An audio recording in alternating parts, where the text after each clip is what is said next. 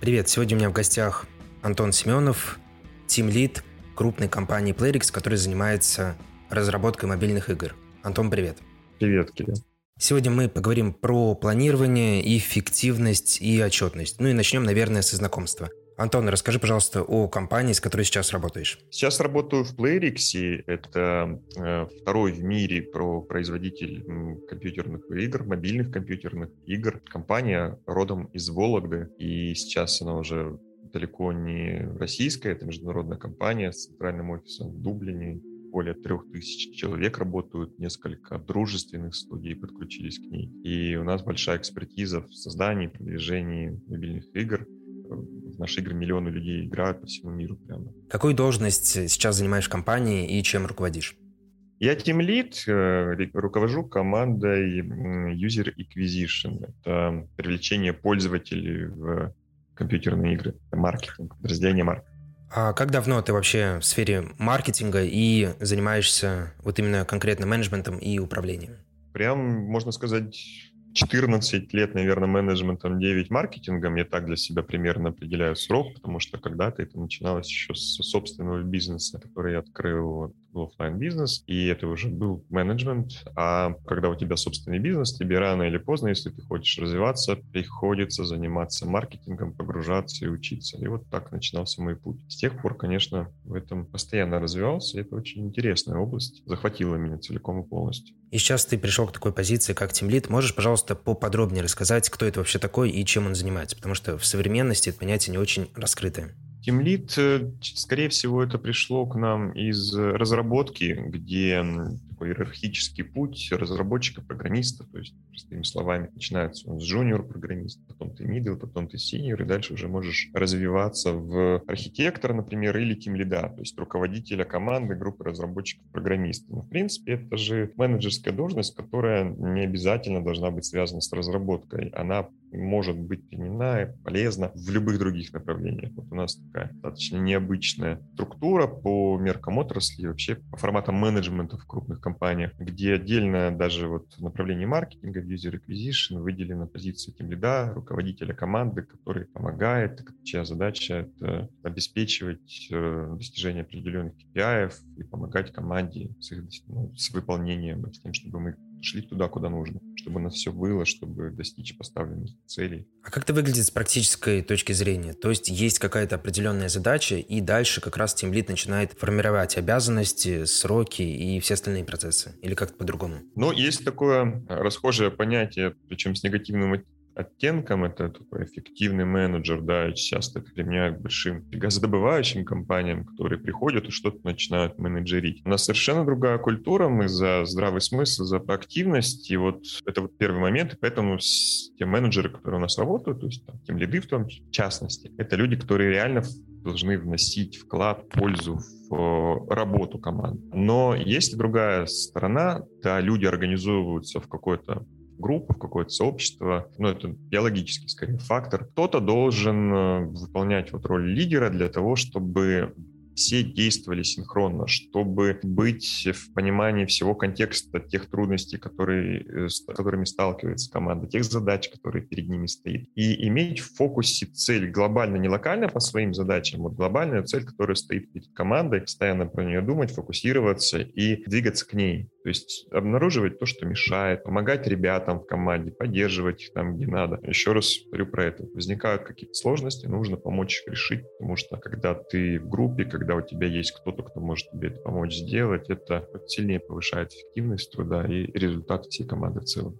А насколько это вообще новая должность? Потому что, как я знаю, там 10 да и даже пять лет назад она как-то особо не продвигалась на рынках, да и в целом вакансий было не особо много. И только уже какие-то современные IT-технологичные компании начали активно подключать именно руководителей каких-то отдельных проектов. Да, соглашусь, тут лид это скорее аж какая-то айтишная тематика, то есть там в традиционном онлайн-бизнесе, в традиционном российском такое можно крайне редко встретить. Для того, чтобы компания осознала, поняла, что чтобы эти менеджеры реально приносили пользу, у нее процессы, внутренние процессы, подразумевая любую операцию, которую делают люди, они должны быть технологически на более продвинутом уровне. Как в плане понимания, как осознанности, как описания, так и инструментов, с которыми работает в целом компания, как она ставит задачи, как она следит за их выполнением, какая культура в компании. И для России, да, наверное, это все-таки последние лет 10 нам приходить начинает вот этот вот менеджмент, менеджмент, лидерство, проект менеджеры появились, ну, чуть-чуть побольше все-таки, наверное, чем 10 лет, но для развитых стран это совершенно не новость, это там, где эти компании технологически продвинуты, появились давным-давно, я думаю, что это ну, еще может быть там заводов Генри Форда, где с Toyota, когда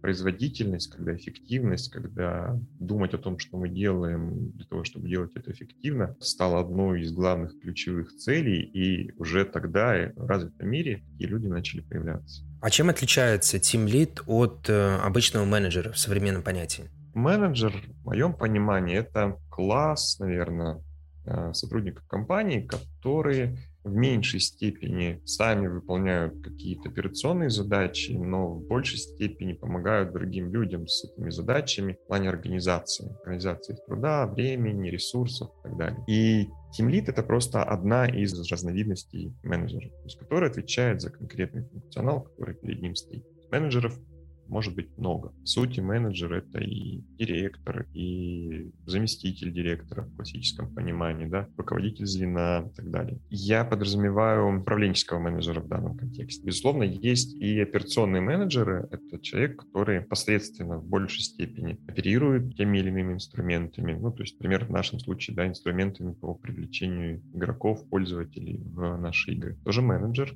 на котором важная ответственная задача — это оперировать э, какими-нибудь каналами. В меньшей степени задача стоит руководить другими людьми. Вся коммуникация там тоже, конечно, стоит на значительно важном месте. Перед тем, как идти дальше, хочу порекомендовать вам подкаст про маркетинг, в котором два эксперта, Владимир и Татьяна Морозова, приглашают специалистов из сферы маркетинга и берут у них интервью. Владимир, кстати, больше 25 лет в маркетинге и сейчас руководит направлением в РГС банке, что очень важно, потому что специалист-практик, и все подкасты ведутся очень интересно и, что очень важно, содержательно. В каждом выпуске они берут интервью у специалистов абсолютно разного масштаба и разбирают как узкие, так и широкие темы. И это очень важно, потому что у вас формируется максимально полное погружение в маркетинг и полное понимание. Для примера немного выпусков. Бутиковые и полносервисные digital-агентства. Дизайн и проектирование мобильных интерфейсов. Пиар в IT-сфере. Самомаркетинг. Как нужно выглядеть на собеседовании. То есть, как вы видите, здесь максимальный контраст тем. Они все максимально разные, поэтому вам и слушать интересно, и у вас формируется максимально полное представление. Ведущие гости раскрывают потенциал маркетинга абсолютно с разных сторон. Поэтому даже если у вас какой-то начальный и нулевой уровень, вам все равно выпуски будут максимально полезны, содержательны, и в процессе прослушивания вы просто будете обучаться. Настоятельно рекомендую вам перейти по ссылочке в описании и послушать этот подкаст, либо подкаст можно найти абсолютно на любой звуковой площадке, достаточно ввести в поиск поиск. Собрались и разобрались.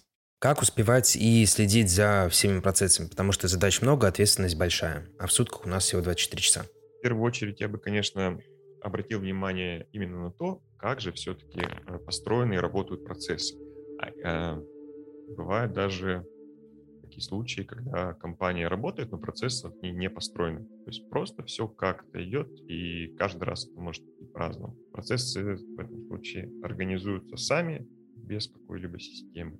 Хаотично, скажем так. Они могут друг другу мешать. Такое бывает достаточно часто. Но вот если появилось вот это желание или мысль о том, а как же нам повысить эффективность в работе процессов, что же мы хотим, в конце концов? В первую очередь стоит задуматься о том, на самом деле, что же у нас процесс представляют из себя. Посмотреть назад, что мы делали раньше, что получалось хорошо, что получалось плохо, провести такую ретроспективу, то есть обзор того, что у нас было. И отсюда можно сделать э, хорошие выводы, наблюдения, идеи. Хорошее мы берем, продолжаем делать плохое, мы меняем для того, чтобы оно стало работать более эффективно. Наверное, такой первый шаг, первая ступень того, чтобы процессы начали работать более эффективно. Дальше от организации к организации уже индивидуально зависит. Там, какой таск-менеджер выбрать, как вы пропишете тот или иной процесс, кто в него будет включен, какие перед ним задачи, как мы будем мерить его эффективность.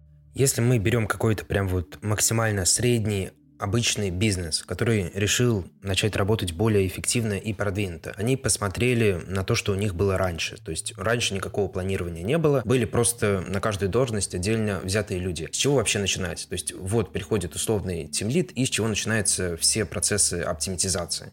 Скорее всего, с описания процессов. Они могут быть уже описаны в каком-то виде, нужно их собрать воедино. Скорее всего, в среднем бизнесе уже используется какая-то система, CRM или что-то еще, для того, в которой работают все сотрудники. Было бы неплохо скрестить между собой CRM и эти процессы. Процессы эти нужно, конечно, проанализировать, провести ретроспективу, посмотреть, что хорошо, что плохо работало. Потом новые измененные процессы, когда мы считаем, что они будут работать лучше, приносить больше денег или сокращать нам издержки, внедрить в организацию. Тут, кстати, важна роль менеджера или тем лида для того, чтобы эти новые процессы донести до тех людей, кто их будет делать, чтобы все понимали ценность, все понимали, что это нам даст, чему нам станет жить лучше с новыми процессами. Ну и в том числе, конечно, проконтролировать, э, что изменения прижились, что не работают так, как мы запланировали, что мы достигли нужного эффекта, что новый процесс укоренился в организации. Угу, то есть общий план, мануал понятен. А если в этот план начинает входить огромное количество оперативных задач, как эффективно их распределять? То есть есть общий мануал, есть общий план, но каждый день происходят какие-то новые вещи, и каждый день нужно постоянно что-то там дозакупать, нужно вводить каких-то новых сотрудников, нужно делать ребрендинг, нужно там готовить новые каналы продвижения. Как справляться с тем, что приходит огромное количество оперативных задач постоянно? То есть нет mm-hmm. же какого-то четко отлаженного процесса, по которому все может работать каждый день? Э, да, часто процессы, конечно, записывают, описывают внедряют для каких-то типовых вещей и для повторяющихся. И для того, что с тобой происходит раз в полгода, в квартал, типа ребрендинга, который происходит часто раз в несколько лет, для этого не, ну, не нужно описанного процесса. Но когда такое случается, то есть кто-то, идеолог, который следит и думает, как же я буду делать эту большую серьезную штуку, как ребрендинг или как выход на новые рынки, или как запуск крупной рекламной кампании, которой раньше не было. Кто-то, какой-то менеджер, который является овнером процесса, овнером вот этой задачи, и он ее движет. У него уже есть, конечно, опыт э, для того, чтобы реализовать большие, сложные, серьезные проекты. Какой методологии, какой фреймворк он использует в своей работе, это уже дело каждого, это уже личное. Краткая суть, наверное, всех этих эм, фреймворков в том, чтобы взять одну большую задачу, называется тайм-менеджмент слона, и разбить его на маленькие подзадачи, на бифштексы, и уже реализовывать, вот съедать эти маленькие бифштексы один за другим. Тогда большая задача не такая страшная. Тогда ты можешь контролировать каждый этап, большого процесса и шаг за шагом внедрять. Но когда таких процессов, то есть больших слонов, да, становится несколько, ну, у каждого должен быть ответственный. То есть тут нам надо запустить новое направление бизнеса. Мы, значит, мимо салона красоты решили еще шиномонтажный сервис запустить, и при этом ребрендинг провести, а еще выйти на рынок Китая. Это три отдельные большие задачи. У каждого должен быть собственник, этой задачи, который смотрит за ее выполнением. Часть процессов будут пересекаться, часть нет, но по сути это три абсолютно разные задачи, работа с каждой из которых проходит индивидуально. А как ставить правильные дедлайны на такие задачи? Вот если мы говорим про задачи, которые прям являются огромным слоном, которые нужно разбивать, которые кажутся невыполнимыми и которые выполняются только на какой-то огромной дистанции. Как правильно поставить сроки на их выполнение? Ну тут, видишь, вот про такие задачи, которые описаны, часто дедлайн приходит откуда-то извне. Выход на новые рынки, это решают какие-то топ-менеджеры, совет директоров, еще кто-то. И тебе примерно на каком-то собственном видении говорят, что, собственно, мы хотим там к третьему кварталу там запустить продажи на новом рынке. И уже менеджеры, они сами разбивают эти задачи, понимают, как мы достигнем этой задачи в установленные сроки. Тут ты не выбираешь выбираешь дедлайн. Дедлайны скорее выбираются для каких-то задач, которые, ну, более простые. Я бы сказал, на здравом смысле. То есть вот та команда, которая их реализует, вместе с своим менеджером садят, смотрят на задачу, понимают, какие у нее этапы, какие преграды, где могут возникнуть сложности, понимают, что, окей, мы можем эту задачу реализовать вот примерно к вот этому сроку, вот потому что у нас такая-то нагрузка. Я вижу это так, здравый смысл. Когда к тебе приходит какая-то задача, как ты ее распределяешь и как ты устанавливаешь дедлайны? Э, во-первых, я работаю с таск-менеджером, в котором у меня есть все задачи, которые у меня на ближайшую перспективу и на долгосрочную. Эти задачи я регулярно пересматриваю, понимаю сроки, двигаю, вношу какие-то корректировки, какие-то ненужные убираю в бэклог, какие-то, наоборот, поднимаю бэклога, потому что они стали актуальны. Так я всегда нахожусь в контексте того объема задач, которые у меня есть. Помимо задач, которые вот находятся в оперировании, так скажем, есть же еще то, что называется называется бронь на время, то есть это какие-то встречи, переговоры. То, когда я не занимаюсь своими задачами, но я определил, что вот это вот время я проведу там в общении с одним или несколькими коллегами. Я примерно понимаю, сколько у меня займет это время и задач. Что я успею ее сделать сегодня или успею завтра. Какие у меня задачи более приоритетны, какие менее. В первую очередь, конечно, начинаю с выполнения приоритетных задач. Можешь более конкретно рассказать про себя, то есть конкретно каким таск-менеджером ты, например, пользуешься? У нас Asana. В Эриксе мы используем Asana. Я в первую очередь работаю в нем. Что-то, может быть, можешь порекомендовать из своего прошлого опыта? Возможно, что-то mm. более простое и удобное для большинства. Тут, э, видишь, удобное для большинства, ну, скорее всего, такого не бывает. Обычно находятся и фанаты, и хейтеры каждого из проектов, и все-таки это каждому индивидуально. Честно, для меня вот, ну, нет большой разницы. Я могу работать с любым таск-менеджером, потому что поменял за свою жизнь прям достаточно много. Я их использую не только в рабочем плане, но и в плане личной жизни, эффективности, выполнения своих задач. И приходилось мигрировать, и практика показывает, что так или иначе привыкаешь к чему-то. По поводу хранения задач, задач. Task по сути, это такая система, где ты хранишь задачи, и важно, чтобы она была, ну, одна. Желательно, чтобы она была одна. Все задачи были в одном месте. Я начинал с блокнота, я записывал туда вещи, потом вычеркивал. Стало сложным переносить из дня в день те задачи, которые не успевал выполнить. Поэтому потом я, кажется, перешел на какой-то Excel или Word, э, стал записывать туда и потом уже пришел в более специализированную программу, где все это делать удобнее, где уже есть э, какие-то метки времени, что я хочу это сделать там в субботу или в среду, где можно там запланировать время, которое я планирую сделать ту или иную задачу. Вот это управление временем, оно в первую очередь не в задачах, оно в голове. То есть нужно, чтобы образ мышления, работа с этой системой, где задачи сохранились, записаны, она была настроена. Вот это более важно.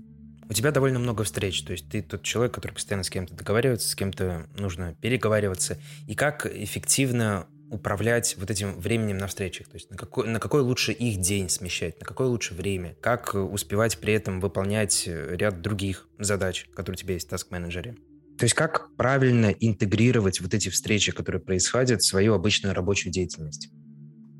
Я бы выделил определенные окна времени в течение дня. То есть, условно, например, там, полдня утром или полдня вечером свободное для того, чтобы эти встречи поставить. Если есть, конечно, срочная какая-то задача, можно в это окно запланировать, забюджетировать время на ее выполнение. В остальном случае в это окно ты или кто-то другой может тебе поставить нужную встречу. Все время вне этого окна ты можешь посвятить своим задачам, движениям по основным проектам. А какое ты для себя выделяешь наиболее благополучное и удобное время для проведения встреч? То есть есть ли какие-то определенные окна и промежутки времени, когда встречи про проходят наиболее продуктивно? Ну тут, видишь, в этом вопросе две плоскости. Первое, что, что если ты работаешь в компании, то часто вы работаете в каком-то там одном или близких часовых поясах. Гораздо сложнее, когда кто-то в Америке, а кто-то в Евразии. Но, предположим, все более-менее на одной половине земного шара. Тогда классно, если у вас есть э, для всех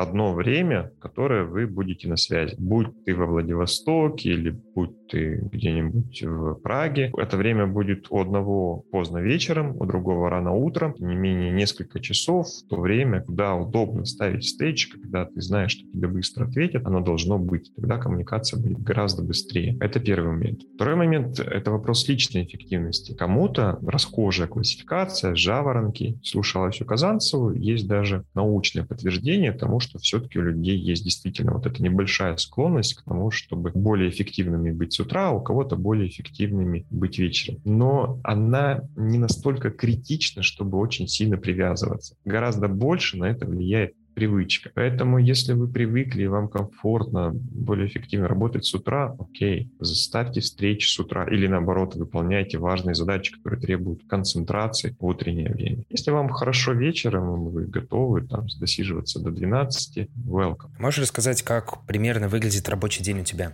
Я начинаю с просмотра задач, которые как бы пришли или прошлым вечером, или у ребят, которые работают в других часовых поясах, смотрю, что у нас появилось нового. Ну и смотрю задачи, которые стоят передо мной сегодня, перед командой. Смотрю на график встреч, погружаюсь в контекст, понимаю, что у меня сегодня, что когда нужно. Еще раз освежаю в памяти и приоритизирую те задачи, которые мне важно выполнить сегодня. Достаточно много встреч проходит, на встрече понятно, чем занят. А в остальное время возвращаюсь к такс-менеджеру и беру самую приоритетную задачу, делаю ее, корректировки, уточнения, все, что требуется для ее завершения. Потом, скорее всего, проходит еще какая-то встреча. Часто у меня именно вечером появляется время для того, чтобы закончить работу над нужными задачами, финализировать и построить какой-то краткий итог подвести, построить предварительное видение следующего дня. А сколько у тебя примерно начинается день? Мы работаем ближе к э, московскому часовому поясу, а я нахожусь в Челябинске, поэтому у меня плюс 2 часа. То есть я где-то примерно начинаю с 9 по Москвы. Что можешь порекомендовать тем, кто работает в других часовых поясах? То есть, например, это фриланс, но всем нужно работать по Москве. Какие можешь дать общие рекомендации и, возможно, подметить какие-то особенности, вот даже то, что есть у тебя, потому что ты живешь в Челябинске? Я люблю поспать, поэтому мне московский режим работы очень подходит. Рекомендовать, наверное, единственная такая рекомендация, совет, это все-таки не засиживаться по ночам и не работать до часу, до двух, для того, чтобы ложиться спать до 12 и спаться, потому что, ну, действительно, по исследованиям ученых, по моим собственным наблюдениям, очень сильно влияет на продуктивность, эффективность, на настроение, на качество жизни. То есть, если ты будешь э, заставлять себя ложиться до 12 и вставать пораньше, чтобы сделать те самые задачи, которые хотел посидеть и поделать до часа, то тебе в целом будет гораздо лучше, чем иначе. Вот это основной совет. А по времени, ну, так или иначе, если мы живем в России там или на Евразии, то, в общем-то, мы пересекаемся по часовым поясам с Москвой даже, когда с 9 до где-то до 14, наверное, такое очень большое пересечение любого рабочего времени. А сколько у тебя полностью занимает рабочий день, если мы берем чистую занятость? Самое интересное наблюдение за последние годы — это когда ты работаешь в компании, которая показала действительно какие-то классные большие результаты,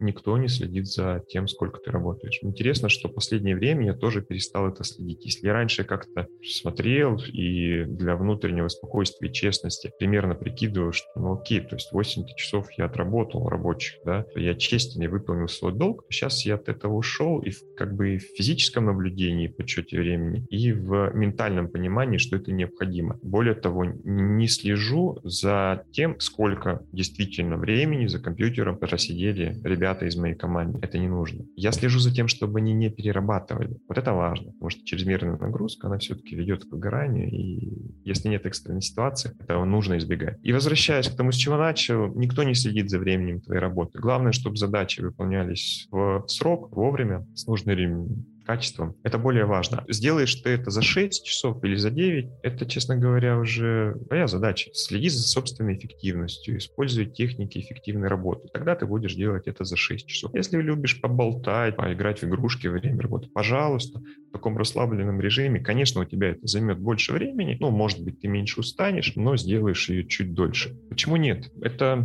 собственнический подход к решению задач. Это ответственные люди, которые готовы отвечать за результат результат, брать на себя ответственность. С такими людьми ну, гораздо приятнее работать, чем с теми, за кем нужно следить и контролировать, сколько же часов ты проработал сегодня. Ну, это не наш вариант. Знаешь, очень интересный подход именно вашей компании, потому что если мы берем те бизнесы, те компании, которые построены на вот старой закалке, там прям нужно прийти в офис рано утром и уйти из офиса рано вечером. В принципе, всем все равно, что ты делаешь, нужно именно обозначиться. То есть нужно вот эти 8 часов обязательно отсидеть. Отсидеть, быть на виду, да. И оттуда как раз вот эти рассказы про эффективных менеджеров, они идут. Ну, у нас совершенно другая культура, другой подход. Это не эффективно. Мы про ответственность. Мы про то, чтобы работать с теми людьми, с кем классно работать. Или берем ситуацию еще хуже. Вы начали делать, вы сказали, что вы успеете, но подходит уже срок, и вы понимаете, что вы не успеваете теми ресурсами добиться нужного результата. Ну, про нашу внутреннюю кухню скорее нет, потому что э, чаще мы сами смотрим на сроки и обсуждаем. То есть у нас открытая корпоративная культура и здравый смысл. То есть это где-то была ошибка, если к тебе прилетает та задача, которую ты заведомо не успеешь сделать что-то не так, так не должно быть. Но вот ситуация, когда мы взяли какую-то задачу, там, например, на спринт, я на самом деле буду про абстрактную ситуацию, я не про нашу практику, но, и вот э, решил что-то сделать и не успеваешь это сделать вовремя, ну, как бы приди к тому человеку, кто тебе поставил эту задачу, или для кого она может быть важная, и обсуди с ним, я не, успеваю. Это же нормально, это же объективная ситуация. Такое бывает, такое бывает и всех в жизни, это нормально, и мир на этом ну, точно не остановится. Обсудить, что вы можете сделать, как-то разбить, какие-то варианты, какие можете предпринять для того, чтобы ну, хотя бы часть задачи критически важно сделать сейчас, остальное потом. Решение чаще всего найдется. А может быть, задачу и вообще не нужно будет делать, и ну ничего, пропустим в этот раз.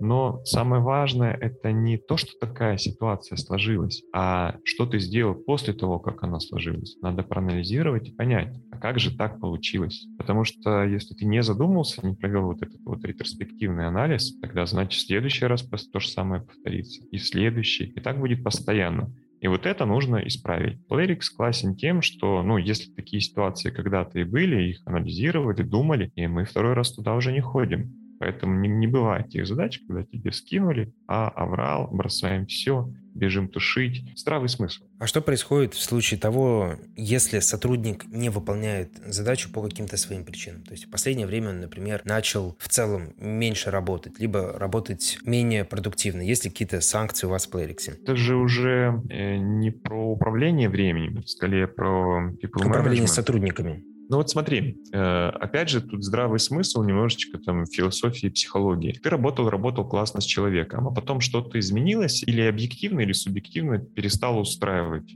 результативность, производительность. Поговорить нужно, узнать, а что произошло. Может, у него какие-то действительно преграды, на которые он не может повлиять. А может быть, внутри что-то там расстроился, устал, выгорел, перетрудился. Тогда нужна личная помощь, снизить нагрузку. Нужно найти причину, первую очередь. То, что ты описываешь, оно часто похоже на то, когда человек выгорел и уже на грани увольнения. То есть снижается вовлеченность, эффективность. Вот тут крайне важно понять, проанализировать, а что же было в прошлом, почему это привело к такой ситуации. Ну, потому что когда там один или несколько сотрудников выгорают, это явный сигнал к тому, что какие-то процессы настроены не оптимально. Не, не будет компания в долгосрочной перспективе работать эффективно, если все сотрудники работают на износ. Это, ну, увы, это не работает, это не так. Опять же, мы возвращаемся к тому, что нужно найти причину, посмотреть и убрать. А если конкретно я столкнулся с такой ситуацией, я приду к человеку, поговорю, а что случилось, чем я могу помочь, какие есть преграды. Попробую разобраться, попробую или в профессиональном плане помочь с инструментами, или в личном плане помочь с психологической поддержкой, с управлением времени, с приоритизацией задач и так далее. Ничего страшного, если это произошло один раз. Ну, бывает. У меня самого бывало, когда я уставал на работе. Тут важно оказать поддержку. Если это постоянно происходит, и мы нашли корневую причину, и там, ее нельзя убрать или ее нельзя исправить, тогда надо подумать, а, ну окей, человек классный, но как мы можем помочь, условно говоря, снизить задачи, дать другие задачи, включить другую область деятельности. То есть найти вариант, опять же, который нужно по-доброму к людям и по-доброму к самому себе, то бишь компании в этом случае. Поэтому обоюдно нужно вместе найти тот вариант, который поможет и сотруднику и компании остаться в выигрыше. А у тебя бывали случаи, когда люди реально выгорали в процессе работы? Мне кажется, эта тема на хайпе, сейчас много статей, видео про это.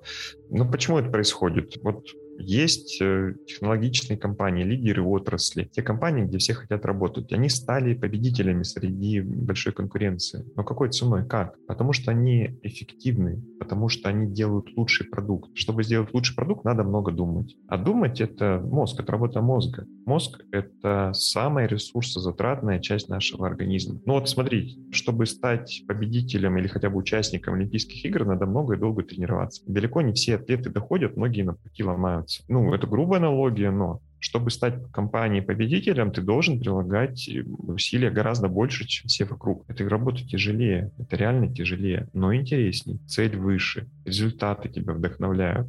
Есть плюсы и минусы легко не бывает никогда. Ну и, конечно, не все выдерживают этой гонки. Кто-то не рассчитал свои силы, кто-то спал мало, в конце концов, какие-то внутренние проблемы. Нужно понимать, что высокие требования, высокий, высокий результат. Э, часто от неумения соблюсти work-time balance, управление собственным временем, проактивного там, подхода к задачам приводит к тому, что человек устает, выгорает и не может восстановиться. Да, такое бывает, э, и, ну, видишь, это же soft skill, это навык, да, и, конечно, его нужно развивать в современном мире, если ты хочешь вот куда-то расти. Если достаточно серединки, и тебе главное спокойствие, ну, в принципе, окей, можно это оставить и этим не заниматься.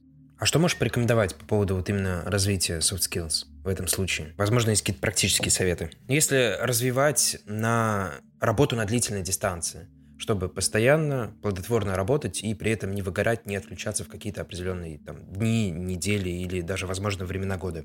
Слушай, ну тут две стороны. Первое, как бы это управление временем, ну, то есть тайм-менеджмент, да, или назовем менеджмент себя. Второе — это все-таки какие-то внутренние психологические установки, то есть как ты находишься в гармонии с самим собой. Две важные вещи, которые... Как выгорание происходит? Ты устал, у тебя ресурсов нету, ты там в гармонии не с собой, у тебя элементарно не хватает каких-то гормонов в, в голове. Поэтому, чтобы вот эти гормоны у тебя в голове были постоянно позитивные в достаточном количестве, нужно себя знать, нужно над этим работать, нужно создавать источник этих положительных гормонов. Недавно мне ну, относительно недавно вот попалась на глаза джедайская техника Максима Дорофеева. Есть книжка, видео, аудио лекции. Я рекомендовал начать с этого. Он, Максим, классно рассказывает, он достаточно комплексный подход использует, как бы, и как и на себя посмотреть, и как и временем управлять. Не то, чтобы там что-то такое прям принципиально новое, вот, но кому-то, наверное, зайдет вот этот стиль изложения, донесения информации и комплексный подход. Я бы с этого начал. А еще раз, можешь сказать, что за материал? Автор и название? Максим Дорофеев «Джедайские техники». И они как раз помогут плодотворно, эффективно и постоянно работать. Выстроить свою жизнь, скажем так, в целом.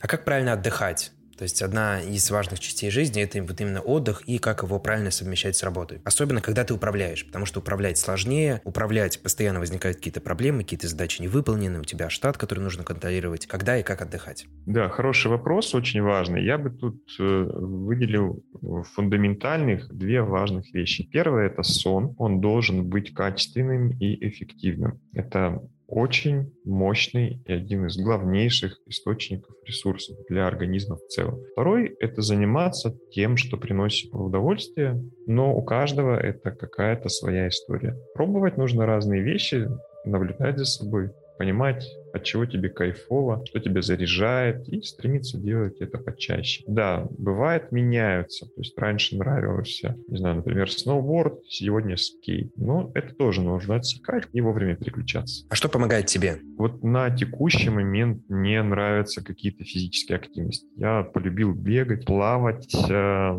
когда есть возможность, катаюсь на сноуборде, что-нибудь связанное с этим. Второе, то, что мне нравится, это учиться, узнавать что-то новое, постоянно развиваться, практиковать какие-то новые вещи. Ну и путешествовать. Это многих заряжает, я знаю, куда-нибудь съездить, посмотреть что-то новое. Или хотя бы даже другими глазами посмотреть на те части, пусть даже города, где ты уже неоднократно бывал, но увидеть их с новой стороны.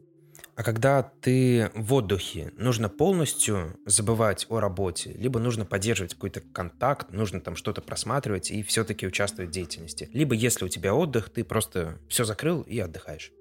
Тут, наверное, про какое-то внутреннее личное состояние, потому что многие люди даже хотели бы, но они настолько сильно переживают, что если они во время отпуска перестанут отвечать, то их там что-нибудь обойдут или там подумают, что неплохо работают и так далее. Это вот, э, наверное, часто является каким-то внутренним блокером полностью отключиться. С другой стороны, на каких-то должностях ты даже когда ты в отпуске, ты понимаешь ответственность, которая на тебе лежит, и ты, ну, не можешь полностью отключиться. То есть если ты там CMO, например, Chief Marketing Officer, и все, вне зоны доступа, то тебе завязаны какие-то важные решения, так или иначе, то, что маркетинг в организации стал, ну, тоже такого не может быть. Идеальная ситуация — это когда ты можешь оставить кого-то на своем месте, кто может принять все решения и полностью тебя прикроет. И, ну окей, на крайний случай дай ему возможность с тобой связаться напрямую. Да, ты будешь спокоен, что ты отдыхаешь, ничего не упускаешь, и к тебе придут, когда твоя помощь действительно нужна. Но при этом ты максимально включаешься от работы. Отдых, видишь, он часто связан с переключением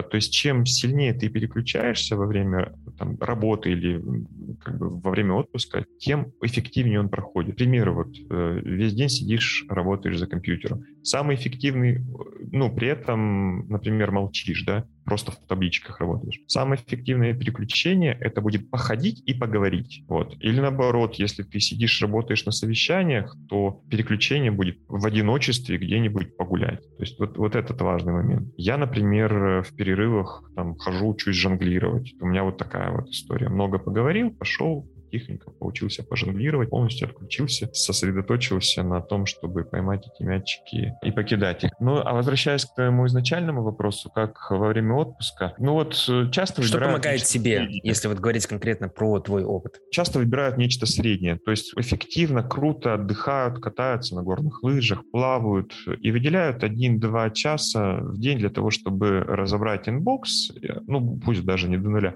но ответить на самые важные сообщения. Вот такая наверное, практика самая важная. А я пробовал, в принципе, такое получается. Главное не увлекаться и не, на ух... и не уходить на 4 часа в работу, и процессы не встанут, и ты можешь, в принципе, полноценно отдохнуть. При этом, ну, выходные должны быть выходные. Что мне помогает? Ну, я уже говорил, спорт, переключение, жонглирование, сон, и чтобы в выходные был полноценный отдых, который меня заряжает. У тебя выходные всегда полноценный отдых, да?